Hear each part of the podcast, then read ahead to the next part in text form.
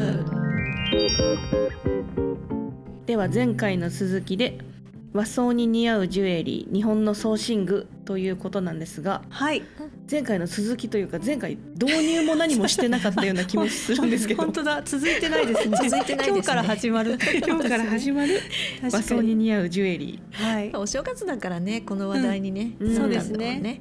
はい。1月ということで結構着物着てる着た方も多いんじゃないですかね。ね着物見ましたね、月。うん。成人式とかかもね成人皆さんね。式もそうですね、はい。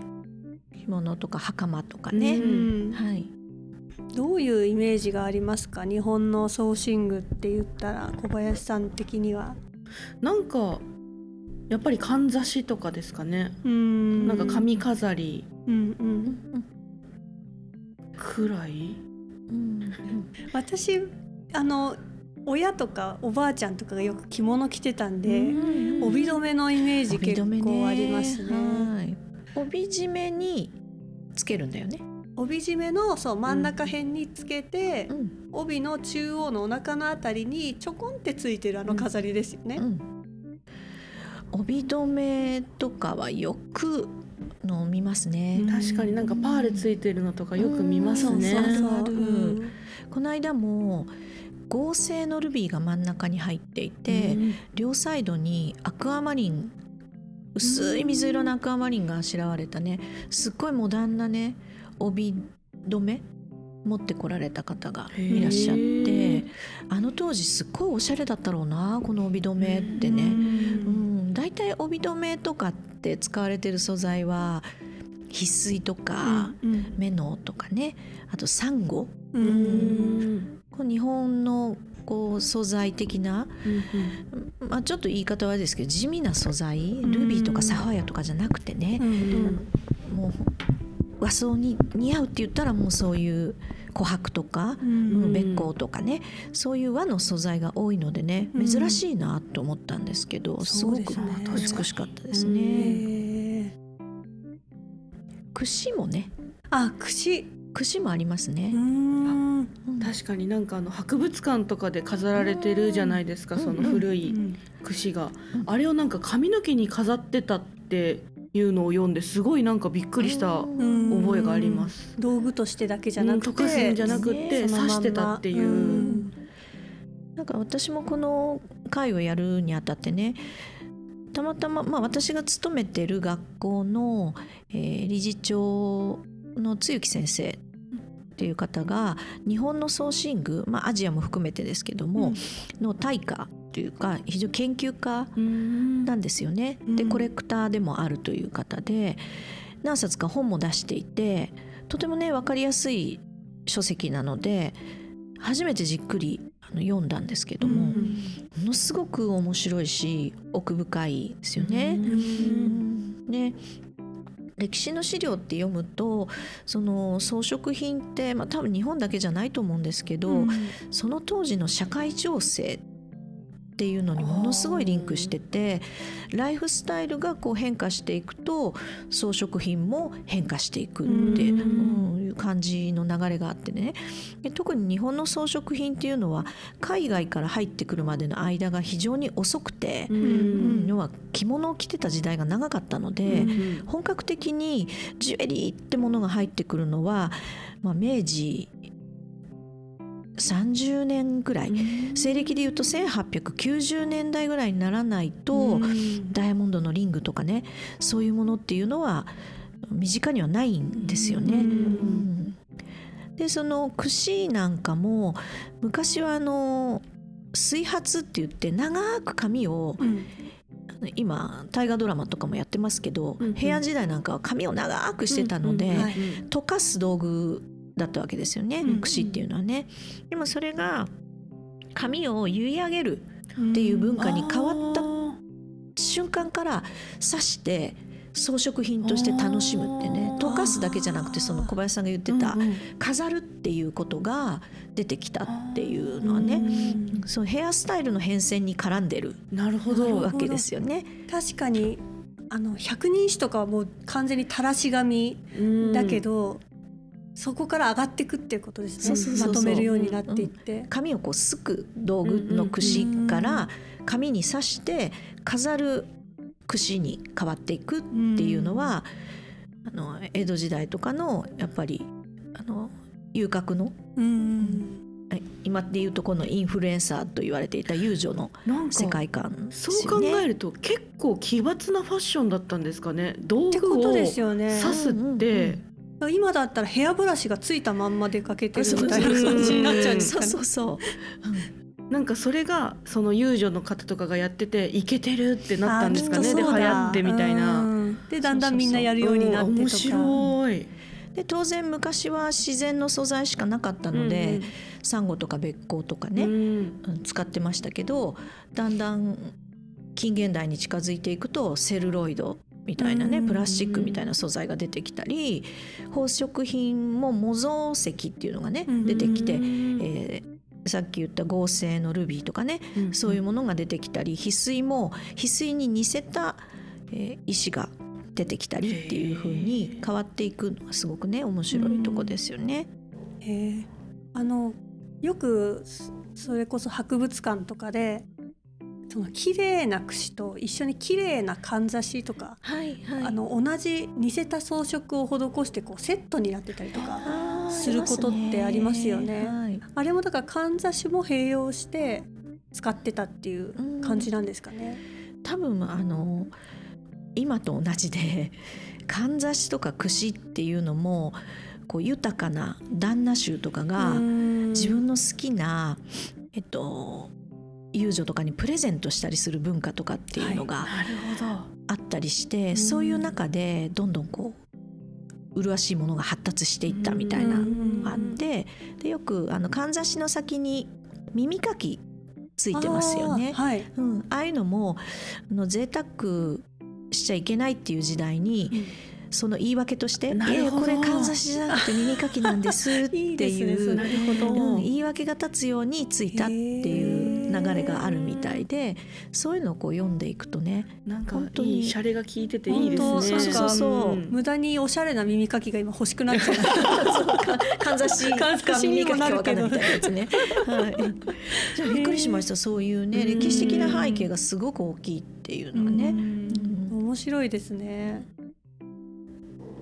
で私もあの日本のソーシングのことを調べていてこの帯留めの本を見つけたんですね。でこれ池田茂子コレクションっていう池田はいはい茂子さんっていう方のあの着物屋さんをされてる方ですよね。着物で有名な方ですよね、でコレクターとして。そうですそうです。で帯留めのコレクションもすごく有名でうん。この方帯留めの話で『徹子の部屋』に3度呼ばれたっていう方らしいんですけどこの本がまあすごくて私これに本当にびっくりしてちょっと後で見ていただきたいんですけどここの中に書いてあってすごく面白かったのが、うんそのまず帯留めの前に根付けっていうのがあって絵付け。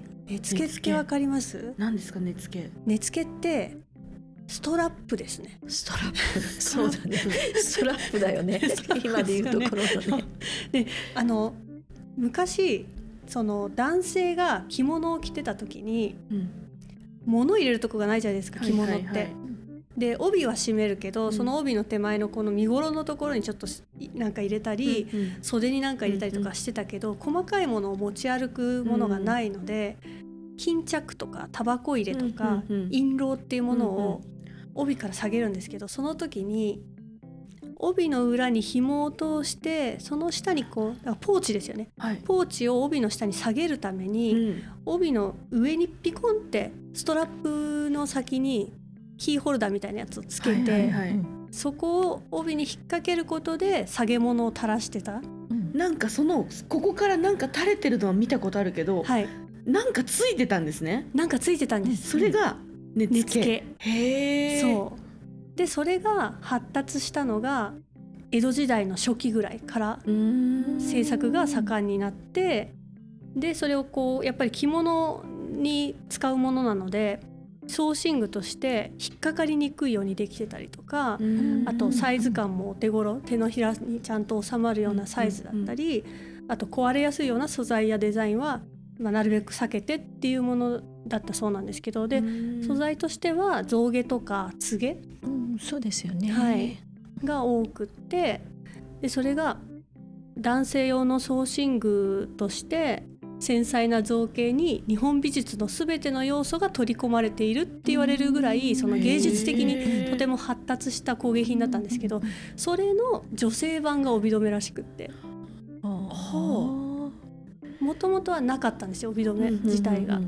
なんだけど江戸の後期に1800年代の頭頃に初めて帯留めっていうのが登場してなんかどどうもそれもやっぱりその遊郭とかではい。その旦那衆のうん。その根付けからとかあとその刀の一部刀し刀装具の一部からこれをその心の証にみたいな形で遊女に送るみたいなところからそれを帯留めとしてつけるみたいなっていう歴史がなんかあったらしいんですけど、でそこからそう芸者たちの間で帯留めがすごく流行ってうん。幕末から明治の初期にかけて流行ってでそこからもう一般化していくみたいな歴史があるらしくって。そうですよね。やっぱり特殊な人たちというか、まあ、お金のある平たく言えばお金のある財のある人たちが美術品的な感覚で競って作ってつけてそれが広まってだんだん大衆化していってっていう流れですよねうん。そうですよね。でこれちょっと本当に私は度肝を抜かれたのでよかったら見てみてください。えー興味深い。いや帯留めって本当に表紙ももうね素晴らしいですよね。それあれ能のそうですお面ですよね。能面ですよね。多分帯にこう通るぐらいだから大きさ的にはそんなに大きくないはずですけれども、そうですもねの。すごい存在感ですよね。で面白かったのがその素材使いも本当にいろいろで結構オニキスとオパールとパールとシルバーみたいな組み合わせだったりとかちょっと見たことない感じでモチーフも本当に動物とか植物とか魚昆虫もあれば縁起物も花車とかあと鶴とかひょうたんとかそういうものもあればうん。歌舞伎の一場面があったりとか。あと技術も本当にいろいろで彫金っぽいその金属から加工してるものもあれば漆だったり螺鈿ーだったりガラスを使ってたり木工木工芸だったりとかちょっとすごくないですいやかそすごいです。ムカデなんかもあったあそうそう。りコウモリがあったり。そう。うん。まあコウモリとかってねあの中国とかではとか台湾とかではねいいモチーフですもんね。縁起のいい方のモチーフですよね。セミとかね。はい。なんで昆虫とかコウモリって思うかもしれないんですけど、うん。このねあの私が今持ってる本にもね江戸から明治のシャレ男の腰回り小物っていうのがありまして。腰回り小物っていいですね。印籠とかタバコ入れてね。私印籠ってこうただのなんだろうそれこそ根付けみたいなものと思ってたんですけど、はい。1段目2段目3段目4段目って引き出しになってるのね、えー、そうなんですか？そうなのそうちっちゃいタンスみたいなものなんですねじゃあ印いわゆる籠って。えあの外に出る時小物入れみたいな感じへで、まあ、ーそうなんだ。女性でいうとこのバッグうん。みたいなものらしいというね、えあのこのこの印籠が目に入らぬかそうそうそうのあれが読んだもん、はい。そうですそうです。で蒔絵のね螺鈿とかの美しいうんこう漆の上にこはい。う金やの貝をうんね。貝で。あので絵をつけた蒔絵って言いますけどそういうものも全部こう中はね開けていろんなものが入るように引き出しみたいになってるっていうね。すごいですよね。その機能性と美を同時に持たせるそそうなの。んでそこに印籠に根付けとかをつけてたりもするからうんおしゃれな人のね、はあ、これいい本ですねこれ素敵な。いいですよね。そう池田茂子さんの着物のコレクションっていうのも本当素晴らしくってうん。ほんと憧れの的でしたね。昔の大正時代とか江戸時代の美しい着物ってね、うん、なんてこんな大胆な柄をっていうのもありますしね、まあ、やっぱりこうサンゴとかですねやっぱ載ってますね帯留めのところにも。なんかもうすごいですよねだって機械とかがない時代なのにうんあんなに細かくしかもこう模様質感がしっかり美しく出美していてですねね。小さな芸術品ですねうんここまで行くとね。本当やっぱ贅沢品だったんだなっていう感じですようね。ん一般の人が持つレベルのものじゃないですよねう。んでも私もこの本を見て帯留めはいはい帯留めねあれねってまあよく売ってもいいたりするし、見たことあるなって思ってたけどちょっとこう桁違いの凄さを見てしまったというか。確かに。多分これあの季語じゃないですけど季節も絡んでますよね。そうですね季節もありますね。うちもね祖母が着物を着る人だったのと、とまあ、髪結い的なこともできた人だったと思うので髪結いの型っていうのかな。ちっちゃいこうカツラみたいのがいっぱい並んでて子供の頃にそれを見てたんですよね。で多分こういう印籠とか根付けみたいなものも横に並んでたんですけどね。わあ綺麗だなぐらいにしかね当時は思いませんでしたけども、こう見ると本当にすごい芸術品ですすね。ごいですよね。なんかモチーフになってないものなんてないんじゃないかっていうそうぐらい。そうそうう。ん。幅広くってこれはタブーとかねこううん。これは使わないとかが全然ない。うんで素材使いも本当に自由だしうんなんかあの、まあ、帯留め自体もだけど日本のソーシング造形自体がこんなにすごかったんだっていうのをなんか改めて感じたというか。本当ですね。なんかその異素材の組み合わせとかってどうやってくっついてるんですかね。うんね。あ。接着剤とかはないじゃないですか。あれじゃないですか。やっぱりわかんないけど。その、まあ、金属同士だったら熱で溶かし合わせてとかかもしれないけど煮皮とか使ってるかもしれないですよね。とか漆？漆も接着剤で使えたりするんでべっこうとかねよく眼鏡うんうんの縁とかにね、昔なってましたよね、はい。あの熱で曲がる素材なんだよね。あ確かに。あと水張りって言ったかな。あの熱でこうくっつけることができる素材ですよね。へえくっつけるもできるんですね。うんううん。ん貼り付けることができるっていうんですかね。へなんかその当時の職人さんたちのその素材への理解度がすごいですよね。えすごい。すごいね。どうやったら曲がるだとか溶けるだとかうんくっつくとかっていうのが熟知してて異素材組み合わせて、うん。ねできるってね。すごかうん。石でどうこうしようっていうなんていうかうんのとまた違うモチベーションを感じるというか。うーん。なんだろうねあの帯留めの凄さ。すごすぎますよね。すごすぎますね。迫力ありますよね。迫力ありますね。かなり写実的なものがが多いですすね。ね。はい。うん。セミとかね、うん。本当飛び立ちそうな。そうそう。う、ん。リアルな描写のものがありますよね。何本当何でできてるのかなっていうぐらいリアルにうん作ってますもんね。これね。そう素材に関しては完全に書かれてるものもあればはっきりわからないというか明言されてないものもあるんですけど、この田作りとかってこうごまめってねよくおせち料理に入ってるやつ。これ机の上に置いてあったらこれ食べますよ、食べますよね。絶対食べてしまうと思うこれ。そういうなんかこうちょっと加工されたものを生々しく再現するみたいなのもなんか日本っぽい感じがしますよね。リアリティがありすぎるぐらいね、うん。この田作り食べますよ絶対。えー、素敵な本ですね。ありがとうございまありがとうす。ねそうという感じでかなり奥の深い日本のソーシングなんですけどうん次回ちょっと上野と御徒町の歴史についても触れつつはい。